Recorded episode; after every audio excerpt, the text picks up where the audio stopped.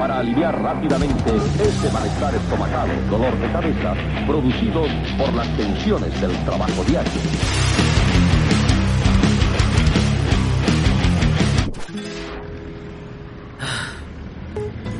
A ver, a ver, ¿en qué estaba? ¿En qué estaba? Ah, ah, sí.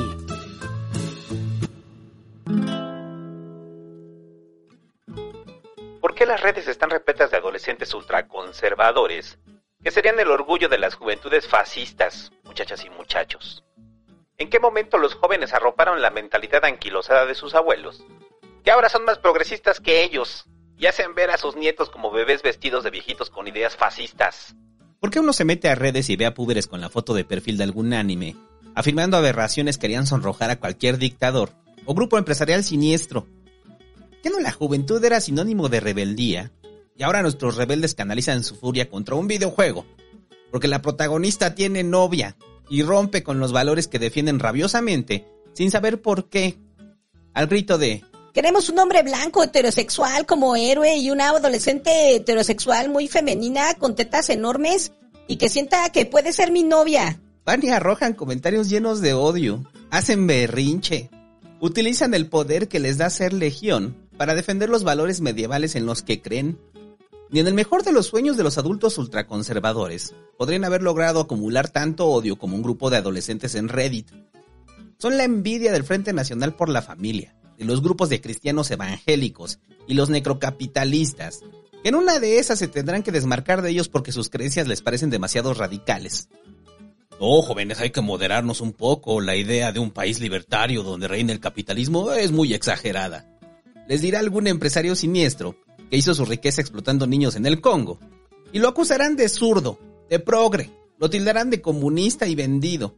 Pasarán la tarde atacándolo en redes hasta que su mamá los llame a cenar, acaben la tarea de español y regresen a la carga mientras devoran una bolsa de chetos frente al celular. Una definición simple de reaccionario es partidario de mantener los valores políticos, sociales y morales tradicionales y opuesto a reformas o cambios que representen progreso en la sociedad. Si desglosamos dicha afirmación, este grupo de adolescentes caben completamente en ella y pueden sintetizarse en cualquier comentario en redes parecido a este que pondré en la voz de Mickey Gamer. Antes sí había valores, la democracia solo se ha, solo ha entorpecido todo. Todo el mundo sabe eh, que las dictaduras causan problemas, pero hay crecimiento económico y libre mercado. Lo que quieren hacer de repartir dinero es un pensamiento mediocre, hecho para mediocres que no se esfuerzan y apoyan los destrozos de las feminazis. Bueno, es mi opinión, ¿eh? Sale, bye.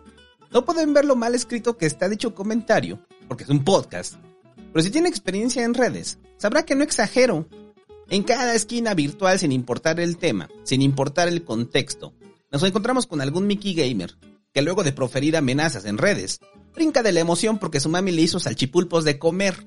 Y no estoy generalizando. Afortunadamente no todos los adolescentes contemporáneos actúan de dicho modo. No todos son como minions, con el aroma pubertad y desodorante barato que abanderan los peores remedios de ideologías en nuestra sociedad. Para nuestra paz mental, puedo afirmar que son los menos, pero son los más ruidosos, los más escandalosos. Protegidos detrás de la pantalla, pueden proferir injurias, amenazas, memes ofensivos, al mismo tiempo que juegan Call of Duty y se nutren intelectualmente de los emisarios de la reacción, que los invitan a comprar sus libros, los cuales no pueden pagar, aunque se asumen como libertarios y neocapitalistas, porque no tienen ingresos, más allá del dinero que les dan sus padres, o la beca que les da el Estado al que tanto les han enseñado a odiar por asistencialista. Así recurren a descargarlo de algún enlace ilegal, en pro de la socialización del conocimiento, que les habla de la necesidad de proteger con la vida la propiedad privada, entre ellas la intelectual. Pero antes de que se molesten y tenga un grupo de púberes amenazándome en redes al mismo tiempo que dibujan personajes de anime y escuchan una conferencia sobre Medio Oriente de su ultraconservador misógino favorito que parece un villano de Batman, antes de que me avienten la primera bolsa de chetos o su Vive 100, déjenme decirles que los entiendo, los comprendo. He trabajado con adolescentes como psicólogo y también fui uno de ellos y sé claramente que sus ideas no son suyas. Están expuestos a ellas en Internet. Se han creado un sesgo, un filtro por el que ven la realidad mientras visten su avatar de Fortnite. No es su culpa haber llegado a creer eso y asumir que así es. Si la adolescencia es rebeldía, probablemente ahora se rebelan contra un cambio de pensamiento y paradigma, ya establecido en nuestras sociedades. El que lleve en la contra hasta cierto punto es bueno, porque habla por completo de que los tiempos están cambiando, y es el sentir del momento. Si un adolescente se queja de las feministas y de su lucha por la igualdad y una vida libre de violencia, bien, quiere decir que la lucha es el sentir del momento. Si algún adolescente se queja de que se cuestione la concentración exacerbada de la riqueza por parte de multimillonarios, bien, esto quiere decir que el cuestionamiento continuo de la acumulación obscena de riqueza es el sentir del momento. Si un adolescente se queja de la democracia y lo ve como un sistema fallido, bien, quiere decir que nuestra democracia es sólida. Toda queja habla de los tiempos que se viven. Hace muchos años, probablemente un adolescente, un Mickey Gamer primigenio, que en lugar de jugar videojuegos jugaba Polo, se quejaba de que las mujeres votaran, u otro se quejaba de que se hubiera derrocado al dictador. Era el sentir del momento, solo que no tenían forma de expresarlo abiertamente en redes sociales, con memes de Bob Esponja. Cuando eres adolescente crees saberlo todo, crees haber leído todo, aunque solo hayas leído un libro que ni entendiste bien y los cuentos de Paco el Chato, que tampoco entendiste del todo. Estás en la construcción de tu identidad, de quién eres, de qué crees y creerás en un futuro. Con el cuerpo a medio desarrollar incluyendo las piernas, el bigotito de chocomilk y el cerebro. No saben lo que pasa por sus mentes, ni entienden del todo el cuerpo torpe que ahora cargan. A falta de una identidad construida, toman la que sea más contestataria, la que vaya en contra de lo establecido. Y en estos tiempos se han establecido nuevas dinámicas sociales producto de la lucha social, que los hacen pensar que están en contra de ellas. Es el contestatario. Nos enfrentamos a un nuevo manifiesto generacional que al estar imposibilitado de hacer algo frente a los verdaderos y profundos problemas sociales, les quitan su furia contra un videojuego, un comediante o un youtuber. Van y descargan su odio contra gente que nunca conocerán porque osó cuestionar el status quo, que tanto aman por el simple hecho de que aún duermen protegidos bajo el techo de sus padres, que no se explican por qué su hijo idolatra dictadores del siglo pasado, y a lo que solo responderán, es una etapa, ya se le pasará. Quizá lo mismo pensaban los padres de Hitler cuando quería ser pintor. Es una etapa, ya se le pasará. Y miren en lo que terminó. Es muy fácil ser reaccionario cuando tienes suplidas tus necesidades básicas y salchipulpos en el refrigerador para cenar. Es cómodo apostar porque nada debe cambiar, cuando tus preocupaciones son si ya salió el nuevo capítulo de Attack on Titan. Attack on Titan, dije.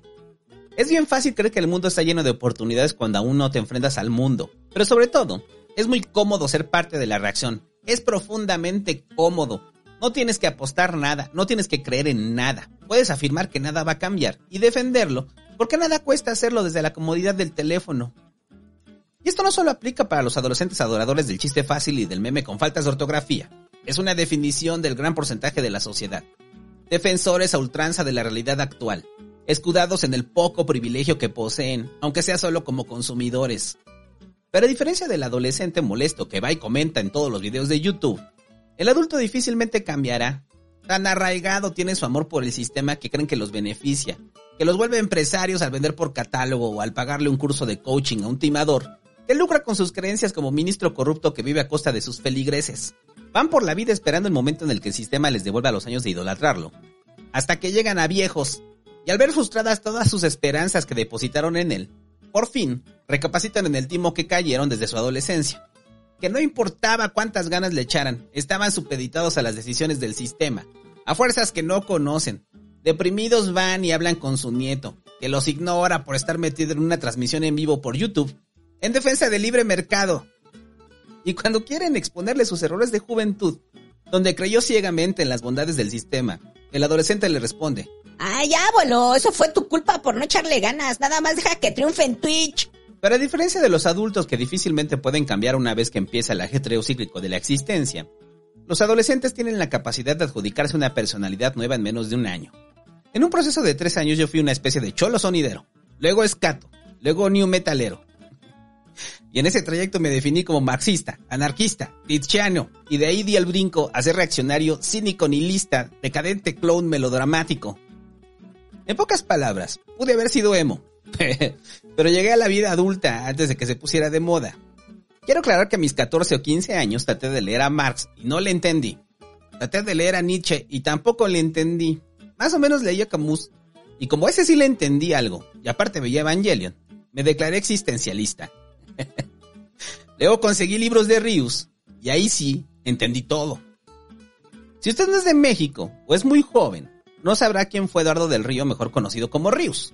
Chamoco fundador, monero feo con el que muchos de nosotros nos formamos cuando no había YouTube, y una oferta ideológica vasta y de fácil deglución, Rius tenía un don, explicarnos problemas sociales, hechos históricos, políticos y cosas sin sustento que después, al crecer, descubriríamos como falsedades. Era una excelente aproximación en la búsqueda de la identidad propia. Abría un panorama perfecto de la realidad mexicana, al igual que Kino con la Argentina. Tenían el don de comunicar ideas breves, pero profundas, e invitaban a más. Eran nuestros youtubers de entonces, por así decirlo, quienes nos acercaron a los problemas del mundo en tiras breves. Así por momentos defendía la revolución cubana y veía en el marxismo-leninismo el camino. Me volví vegetariano, amante de los animales, ateo y blasfemo. Hablaba del capitalismo como si fuera un ente demoníaco controlado por unos señores en una mesa siniestra. Cambié de forma de pensar tantas veces que si viajara en el tiempo para preguntarme en qué crees, probablemente me golpearía. Ryu sirvió de base para lo que después me daría la vida y la educación, unos paupérrimos cimientos, que si bien no fueron la construcción, sí determinaron la forma del edificio. Pero uno crece y descubre otras formas de pensar, cuestiona aquello que creía saber como que Paco el Chato era genuinamente idiota. ¿No me cree? Busca el cuento de Paco el Chato. Uno crece y tiene la capacidad de afirmar que no piensa igual que hace 10 años. Bueno, si usted tiene 18, probablemente hace 10 años pensaba como Paco el Chato. El problema radica en aquellos que aceptaron como verdad todo lo que escribía Rius, o todo lo que publicaba Aquino, quienes crecieron sin cuestionar nada, sin complementar nada, limitados por la educación autodidacta sesgada. Leyeron a Aquino, a Rius y a Naomi Klein. y ya. A esa edad con mis libros de Rius, quería saber todo. No necesitaba más. Sabía cómo se desenvolvía el capitalismo, la revolución cultural maoísta, Conocía de economía, de la Revolución Mexicana, de geopolítica, de filosofía, de religión, de nutrición, de sexo aún siendo virgen, del mundo aún sin haber viajado, de política aún sin haber siquiera votado. Sabía todo del mundo y actuaba de forma petulante sabedor de la verdad absoluta, gracias a aquellos libros que en realidad eran cómics, textos que necesitaban de dibujitos para ser comprendidos. Rius era de izquierda, era contestatario y hacía dibujos la amalgama perfecta para el adolescente flojo en búsqueda de identidad. Probablemente si hubiera existido un monero de derecha con el mismo impacto y la realidad del país fuera otra, habría militado en el PAN o cualquier otro partido ultraconservador que me atrajo a través de dibujitos. Y es aquí cuando más entiendo a los adolescentes contemporáneos que son seducidos por la misma fórmula en redes y sobre todo en YouTube. No necesitan más. Un día en YouTube puede enseñarles sobre lo mismo que Rius nos enseñaba a nosotros en libros. Rius tenía dibujos, en YouTube hay música, efectos de sonido, animaciones, edición frenética que no deja pausa para pensar. Rios cuestionaba con un sesgo ideológico toda situación del momento, al igual que los canales de YouTube deben de hablar de todo para garantizar la reproducción, o los memes deben ser sobre todo para que su like quede asegurado. Y así como muchos crecieron creyendo completamente lo que escribía Rius, y ni siquiera leyeron los libros donde llega a retractarse, muchos crecerán viendo sus videos favoritos, y solo eso, con la misma arrogancia petulante del adolescente saldrán al mundo convertidos en personas adultas, cuyas referencias son lo vi en un video de YouTube. A estas alturas todos han escuchado hablar del mentado algoritmo, que le da contenido similar al que disfruta, que le reduce las opciones a sus videos de ultraderecha, y a Sasha Gray haciendo chiles en nogada o tacos al pastor. Todos vieron ese video, al menos dos hombres. Estoy convencido de ello. Antes la conformación de la identidad implicaba un esfuerzo mayor, ir a la biblioteca, preguntarle a un amigo conocido, o esperar que la televisión nos dijera qué pensar, o esperar el siguiente libro de Rius. Ahora es distinto. El algoritmo determina qué debe ver, qué tipo de contenido es el que le va a gustar. A veces me pregunto, ¿cuál habrá sido el primer video que vio un adolescente reaccionario? Quizá empezó con trucos para Club Penguin. y meses después terminó viendo por qué debe instaurarse una sociedad anarcocapitalista ¿Cómo fue que pasó de un video de tips para League of Legends y terminó viendo uno que empieza con destrozando feministas? ¿Cómo fue que buscó cómo detener la calvicie y terminó escuchando un podcast de un señor pelón? Me intriga mucho ese primer video que de forma aleatoria comenzó todo, que comenzó a dotarlos de esa horrible personalidad, que muestran a la menor provocación en redes. Cuando veo comentarios de adolescentes que se creen sabedores de la verdad, porque repiten como pericos las ideas mal masticadas, previamente, por algún youtuber, me es muy complicado resistir las ganas de meterme a la pantalla y darles un zape. Lo siento, sé que es un comportamiento primitivo, violento. Si lo hiciera en realidad sería exhibido como alguien terrible. Pero no puede negar que no soy solo yo. Y usted también lo ha pensado. Todos lo hemos pensado. Y que sea en un futuro los adolescentes que refunfuñan al escuchar esto, también les den ganas de hacerlo. Es que hasta se calienta la palma de la mano tan solo de leer sus pobres intentos de argumentación llenos de odio, con faltas de ortografía, con una redacción que denota su edad y la falla en nuestro sistema educativo. Uno entiende a la mamá neurótica que se cachetea al hijo adolescente porque lo expulsaron de la escuela secundaria. Luego de años de partirse la madre por el escuincle, este le responde como si nada mientras come cereal. No, jefa, mi sueño es ser streamer de videojuegos. Yo vi en un video de YouTube que la escuela es un desperdicio de tiempo y solo te alienan. Eh, alienan, sí. Eh, todo lo tengo en YouTube. ¿Para qué voy a clases? Conozco gente que con la primaria la hizo. Foucault lo decía, jefa. La escuela es una estructura de poder para reprimir y domesticarnos y hacer que trabajemos para los ricos y poderosos. En sí nadie debería de estudiar. Si pudiera teletransportarme a dicha escena imaginaria, le daría un zape. Espere, es mi podcast, puedo hacerlo.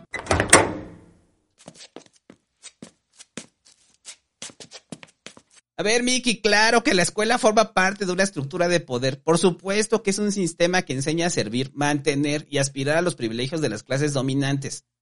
Pero para llegar a esa conclusión, Foucault tuvo que estudiar un maldito doctorado. Difícilmente pudo haber llegado a las mismas conclusiones con la secundaria trunca y varias suscripciones a YouTube de gente que solo toma sus ideas, las digiere por ti y te las vomita mal en la boca. No eres Foucault, estás lejos de serlo algún día, dado tu contexto social, económico y político, por lo que la educación, si bien no te garantiza nada, si puede hacer que desarrolles las herramientas suficientes para procurarte una mejor calidad de vida en un futuro. A lo que Mickey me responderá. Mamá, se metió un pelón a la casa y no es Foucault. Ay, me dio risa. La escuela es control, sobre todo geografía. La tierra es plana. Entonces la señora le dará una cachetada y yo le daré otra, haciendo girar su cabeza como un péndulo. Pero no puedo hacer nada, no es mi responsabilidad hacer algo. Mickey Gamer ni siquiera existe. Algún adolescente adicto a la paja tendrá a decir que es un hombre de paja y después se irá a hacer una paja. Pero claro que existe, no lo invento. A diario convivimos con este tipo de adolescentes que me ayudaron a visualizarlo. He conocido a varios que ahora, ya como adultos, trabajan en alguna tienda departamental con un par de hijos a los que les enseñan lo mismo. Siguen pensando exactamente igual y jamás regresaron a la escuela adoctrinadora, que si bien no les garantizaba nada, al menos los hubiera ayudado a procurarse una mejor vida que aquella de la que refunfuñan a diario. Pero cuando eres adolescente reniegas de lo que diga un señor pelón. Crees que eres especial, lo suficientemente especial para ser un garbanzo de a libra, lo suficientemente inteligente, gracias a varios videos de YouTube, para poder pertenecer a ese selecto grupo de quienes han logrado poder, riqueza o reconocimiento, al haber abandonado la escuela. Cuando en los hechos, si revisamos las estadísticas, es más fácil que te saques la lotería un par de veces a que lo logres. Y no dudo de que pueda lograrlo. Sería un caso muy fortuito, un golpe de suerte, un chispazo del azar. Claro que puede pasar, así como puede pasar que te caiga un rayo. El plan B siempre será necesario para cuando los sueños se encallen en la isla de la realidad. No, Santo, yo vi en un video de YouTube que puedo estudiar ciencia por internet, no necesito la universidad. Hay genetistas y microbiólogos que están experimentando con ellos mismos. Son los nuevos Tesla. Ve a Bill Gates, o a Mark Zuckerberg, o a Elon. Abandonaron la universidad. Bueno, creo que Elon no. Pero estoy seguro que no le gustaba. Y en ese momento entra la mamá de nuevo y comienzan las cachetadas otra vez. Un poco más de un año que trabajé con adolescentes y me hicieron odiar a mi yo adolescente. ¿En serio yo era igual a su edad? ¿Creía saberlo todo con mis libros de Rius? ¿Era tan pedante? Me avergonzaba tanto decir no sé que prefería crear mis propias teorías de la conspiración. ¿Tenía fantasías raras y me sentía especial? Lo más seguro es que sí, Basta ver mis fotos, basta escuchar a mi madre hablar de aquellos años, para saber lo insoportable que era. Hablaba de cosas que no entendía, asumía ideologías como si fueran playeras, idolatrando al Che Guevara por un libro que tenía y que creo nunca leí por completo. Y sobre todo olía extraño. Y antes de que se quejen, si no he estado como adulto en un salón de secundaria, no puedo hablar al respecto. Claro que huelen extraño, huelen raro, no feo, raro. Simplemente no es muy agradable de percibir cuando ya no eres un adolescente. Les mando un abrazo a quienes sean maestros de secundaria o preparatoria, a esos que han perdido la capacidad de percibir el ambiente turbio, en pro de la enseñanza. Y si hay alguien de secundaria o inicios de prepa escuchando esto, No se sienta ofendido. Su peste fue y es compartida por todos. Afortunadamente para usted, no la percibe y hasta puede resultarle placenteramente intoxicante. Trabajar con adolescentes es difícil, muy difícil. O eres estricto casi llegando a la locura, o eres el profesor relajado que busca ser su amigo, solo para descubrir después que te pintaron un pito en la carta de despedida del taller. Dábamos talleres a los que nombrábamos psicoeducativos, el quióbole con la adolescencia de forma presencial. Tratábamos de dar algo de orientación vocacional, identificar problemáticas que se repetían en las escuelas y de paso aplicar métodos de condicionamiento. Sobre adolescentes que vayan en el taller una forma de no tomar clases, un receso de los maestros y profesores neuróticos que les gritaban a la menor provocación. En esos talleres descubrí que los perfiles de los adolescentes se repiten como clichés de serie televisiva. En la construcción de su personalidad toman los mismos elementos a los que están expuestos. Las redes sociales apenas comenzaban, por lo que sus personalidades aún no estaban definidas por estas. Se orientaban más por lo que veían en la televisión y su entorno. Siempre estaba la chica bonita y popular, el adolescente retraído que cuando hablaba era para hablar de parafilias, el chistoso del salón que esperaba el momento para burlarse de todos, incluyéndome a mí, el grandulón problemático que como tallerista buscabas hacerlo tu aliado, para que los pusiera en orden, la chica inteligente que dibujaba personajes de anime aburrida de sus compañeros, y los adolescentes del montón, una especie de legión que se sentaban hasta atrás a echar desmadre, sin importarles absolutamente nada más que agarrarse el pene y picarle el culo a su compañero. Todos juntos componían el mismo salón de clases sin importar la escuela a la que fuéramos. Siempre era lo mismo. Variaba un poco, pero lo mismo. Debíamos hacer el taller casi teatral para no perder su atención. Docenas de dinámicas para que a través del juego, en el que se seguían agarrando el pene y picándose los culos, pudiéramos meter un poco de información relevante en sus cabezas. Era agotador, me sentía como un payaso que a la vez monta un monociclo, hace un globo y pretende desmentir los mitos del sexo a un grupo de adolescentes que al escuchar la palabra vulva reían como idiotas.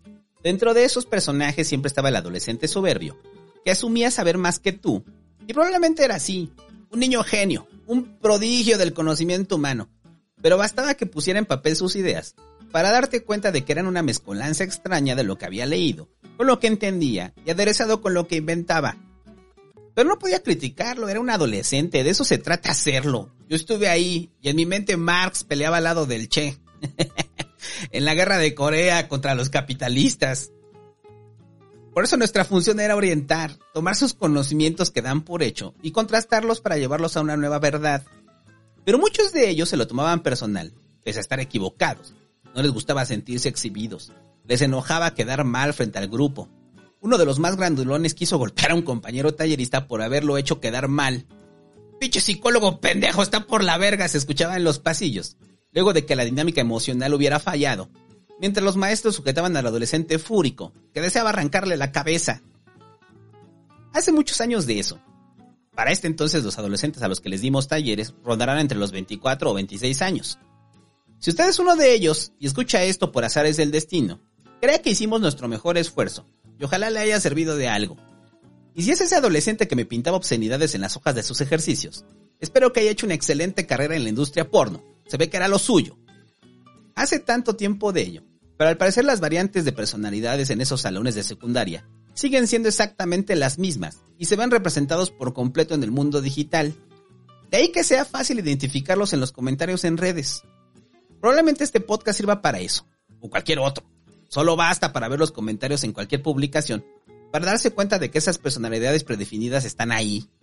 Alguien comienza escribiendo caca, los demás le responden un comentario de me vengo, y los demás le siguen.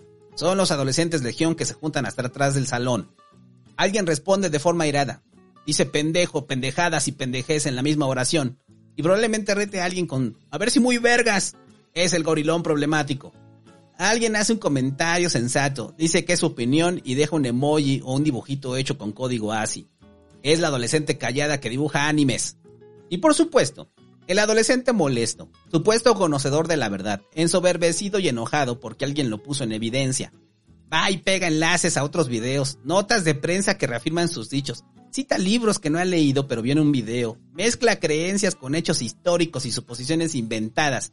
Y al igual que el otro adolescente en el salón de clases, Basta ver cómo escribe sus ideas para darte cuenta de que no será el próximo genio y que demuestra la edad que tiene gracias a su foto de perfil con un meme o algún anime. Pero es fácil confundirlos, porque tristemente varios adultos también cumplen con estas características. Trato de no leer comentarios en redes intencionadamente, pero es inevitable que de vez en cuando, sin querer, termine leyendo comentarios aleatorios de gente escandalosa que se pelea por cualquier tema.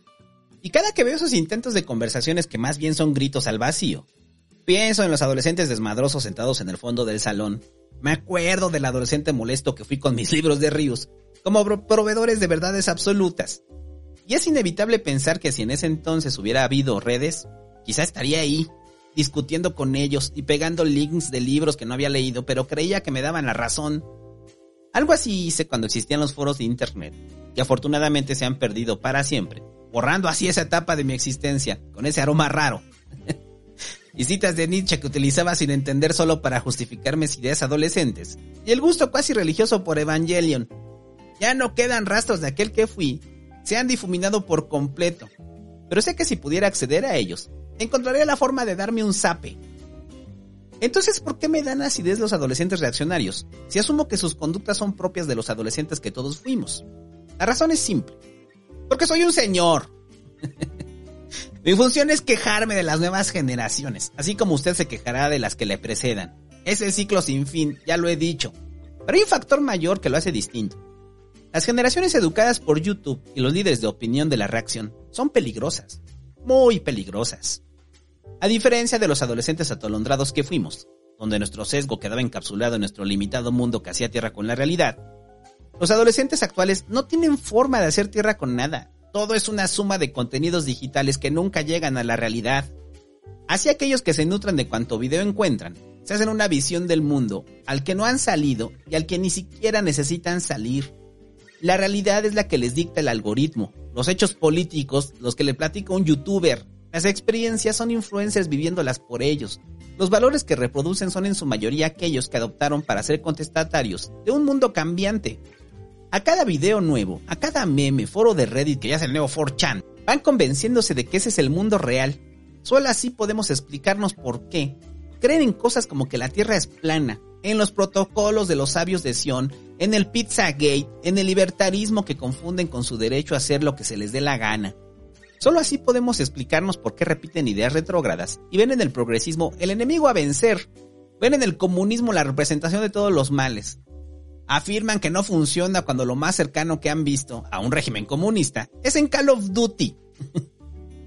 Tanta adolescencia subversiva les hace creer que pueden criticar a Marx sin ni siquiera entenderlo, adorar a Adam Smith sin conocer nada más que hay una mano invisible del mercado, la cual confunde con algún poder de los Avengers. Con sus 13 o 16 años son poseedores de la verdad absoluta. Y alguien debería darles un doctorado como esas series del niño genio. Son morenos y critican a aquellos que visibilizan el profundo racismo que padecemos y dicen que el color de piel no importa, sino cuánto te esmeres. Sus villanas perfectas son las feministas. Afirman cosas como, esas no son las verdaderas feministas. Si quieren respeto, primero que respeten. Como si su ranking en algún videojuego competitivo les diera suficiente autoridad moral para determinar quién es feminista y quién no. Quizá las han etiquetado como sus enemigas por esa etapa en la que se encuentran, en la que el piquete en la entrepierna les hace sentir deseo. Descubren sus pulsiones sexuales que antes canalizaban hacia un personaje de anime.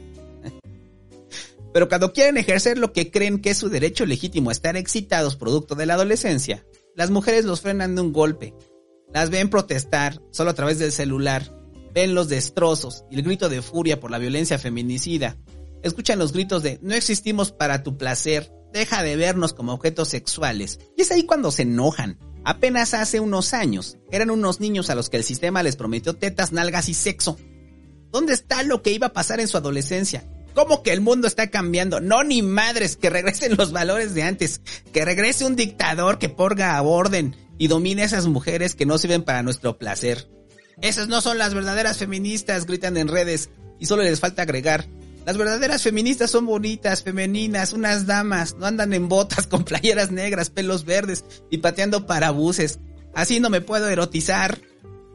Los adolescentes reaccionarios desprecian al feminismo porque les interrumpe su deseo sexual. Hace que sientan vergüenza por erotizarse. Sienten que van a entrar las feministas a su cuarto y lo juzgarán por estarse masturbando con dibujos.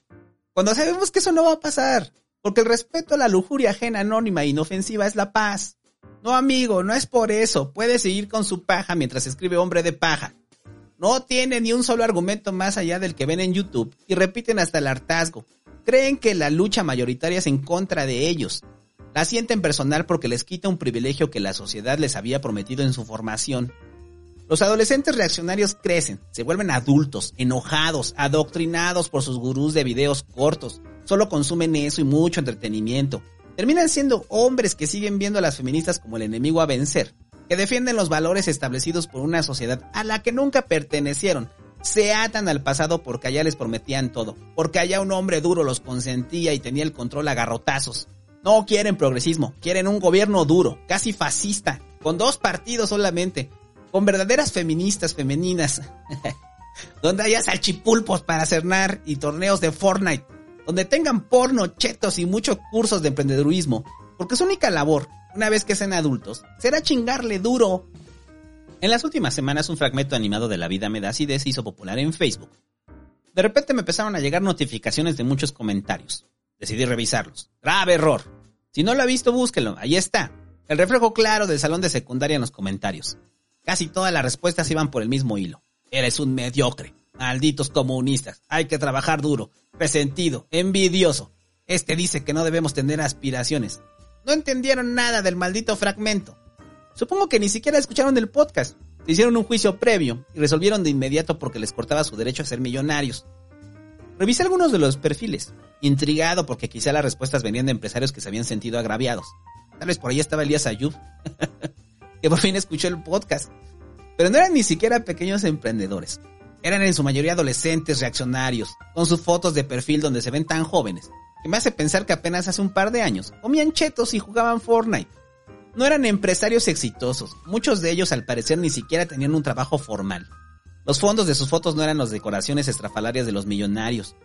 Son adolescentes, simplemente, defendiendo a multimillonarios, con argumentos simplones y tontos, muy enojados porque se les quiere quitar el dinero que no tienen y probablemente nunca tendrán, defendiendo sus fantasías, con la misma rabia, con el mismo enojo del adolescente que grita por todo el salón, ¡Pinche psicólogo pendejo! Se cree muy vergas.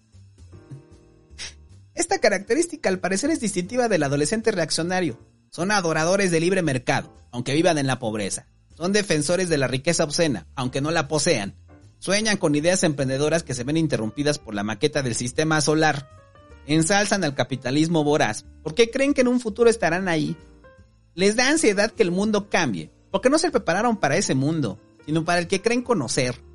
Los adolescentes reaccionarios son peligrosos, muy peligrosos, porque crecerán, porque leerlos en redes solo es una muestra de lo que nos enfrentaremos en un futuro como sociedad. Nicky Gamer va a crecer algún día, y gracias al algoritmo y los riesgos de la cultura del clickbait, probablemente siga pensando igual se vuelve una profecía autocumplidora al rechazar la educación que le pudo haber dado otra perspectiva, al sesgar su realidad a través de la pantalla, al verse reflejado en otros adolescentes que discuten geopolítica con tendencias fascistas, mientras juegan Minecraft. Hay una sombra recorriendo el mundo y por supuesto que no será liderada por ellos. Ellos son carne de cañón, bulto, bola, masa, cubitos de Minecraft. Pero son fundamentales para aquellos que lucran económica y políticamente con su adolescencia confusa. Son los urujáis de un Saruman que no tiene rostro, bonos alados del mago de Oz que les vendió las alas que no sirven, a meses sin intereses. Son meros números, estadísticas que llevan una vida común creyendo que algún día serán del 1%, un cero queriendo ser 10 porque le chingó duro. Pero a pesar de esto, aún son jóvenes y les queda mucho por vivir. Aún no les termina de salir el bigotito.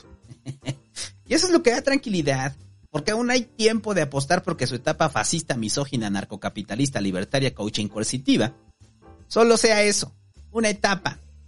Respiraremos aliviados al darnos cuenta de que la rebeldía reaccionaria, si es que se pueden usar esas dos palabras juntas, hablaba de los nuevos tiempos progresistas que viviremos en el futuro.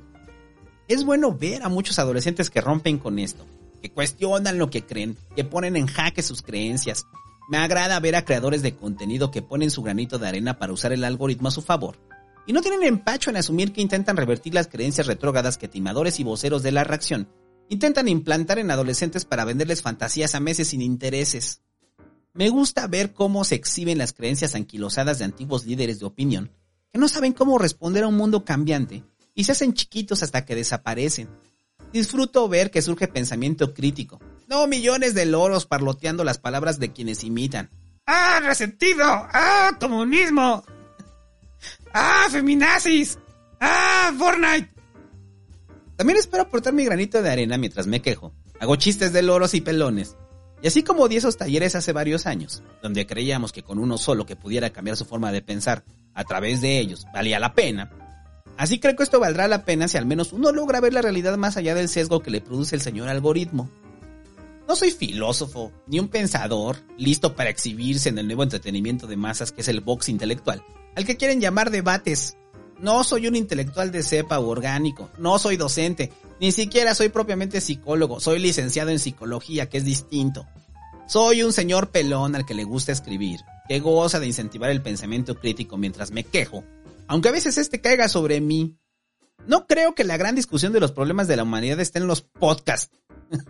Ni en los videos de YouTube. Solo son una nueva forma de entretenimiento para que pueda derivar en algo más que sirven de formación lúdica, como las dinámicas grupales de ese salón de secundaria, para que se haga una idea más amplia del mundo y su realidad. La verdadera discusión está allá afuera, en el mundo real, que está lejos de su pantalla que le entrega la realidad resumida y con musiquita de fondo. Pero sí creo que quienes hacemos este tipo de contenido tenemos una responsabilidad con las nuevas generaciones. Y no por una militancia política rancia, sino porque el que hoy está escribiendo estas palabras es gracias a otras personas que se tomaron dicha responsabilidad en serio, de llamar al pensamiento crítico, al adolescente moreno con el cabello rubio artificial, que confundía el nihilismo con el nichismo. este segundo ni siquiera existe. Supongo que lo habré inventado para justificar mis tonterías adolescentes relacionadas con Evangelion. En un futuro quizá nos dará tranquilidad saber que nos preocupamos de más, que quizá exageré al escribir este podcast y solo era un pretexto para refrendar mi odio hacia mi yo adolescente, que eventualmente creció, se quedó pelón y se dio cuenta de que el Che es un símbolo terrible y atroz de otros tiempos, que la humanidad tiende a romantizar asesinos y genocidas, que el marxismo-leninismo es imposible de aplicar en este mundo globalizado, que todos creen entender a Nietzsche, pero al parecer ni él mismo se entendía del todo, que el existencialismo no es la tristeza adolescente, y que el nihilismo lo usan como bandera los adolescentes que no quieren limpiar su cuarto porque nada tiene sentido. Y después lo usarán los adultos para justificar su apatía, aunque creen profundamente en otras cosas más absurdas, como el poder del dólar.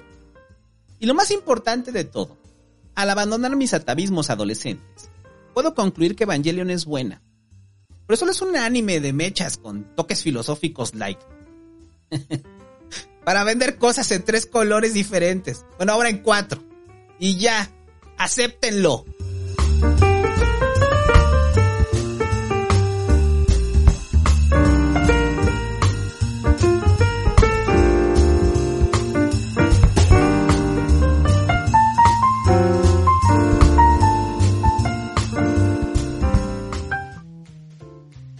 Este programa es traído gracias a todos los suscriptores en Twitch, a los miembros de YouTube y a los Patreons, como siempre. Si usted es suscriptor en Twitch eh, o no es suscriptor y está escuchando esto tres semanas después cuando sale el podcast, Twitch acaba de bajar los precios. No lo puedo creer.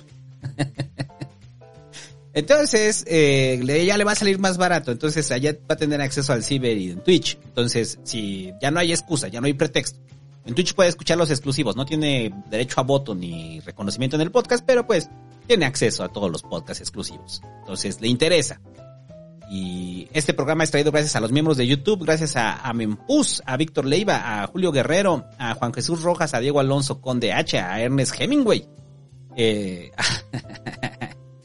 a Nuez Hemingway, eh, a Diego Gael Ortega, a Israel C. Oliva, a Uriel MCC, a Ted Mang, a Poto, a Leslie Arias, a Ronaldo Contreras, a Luis Castillo, a Big Mar, a ACG Asgreen, a Abel Villalba, a José Quintero Benítez, a Elisa Antillón, a Lorelei Ávila, a Prax 000, a Antonio Mendoza, a Nicolás 5142, a Sebastián Jiménez Ortiz, a Rocket Project, a Axel Estrada, a Manes LG, a Edmundo Aguilar, a Fernando Codines, a Felipe Esparza, a Liz Sánchez, a Miguel Ángel Gómez, a Celeste Rivera Suárez, a Nick Vázquez, al doctor Adán de la Peña, a Julián Benítez Domínguez, a Diego Edmundo, a Mariano Adolfo, a Jacachico Play, a ANGR, a Eric Patricio, a Paricio Cruz, a Maimiyuki, a Jairo Francisco Juárez, a Rana, a David Hachea, a Gustavo Busto, a Eduardo Orozco, a Gato Papas, a Lalo Arts, a César Alejandro Rodríguez, a Iris Ramírez Talavera, a Darío Gutiérrez Lázaro, a Miguel, a Chico Pan, a Sebastián Muy Hardcore, a Iván e. Procel Torres, a Luis Rosuegas, a Iván Gutiérrez, a César Moreno,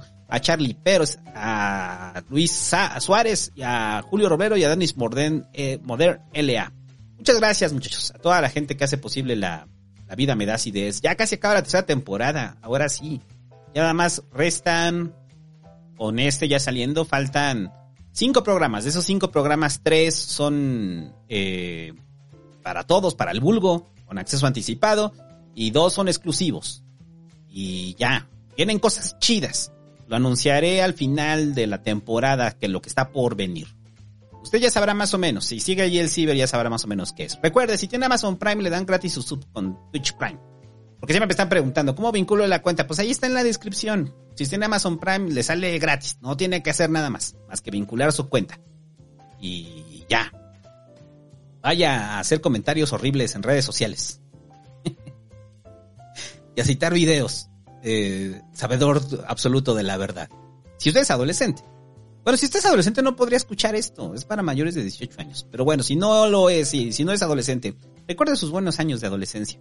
Y recuerde que todos teníamos esa confusión obtusa. Nada más que no estaba aderezada con el pensamiento reaccionario de estos tiempos. Y ya. Nos vemos la siguiente semana. La siguiente semana es exclusivo. Y si está escuchando esto tres semanas después, pues, pues que lacra. Ya salga del vulgo. Y ya. Adiós.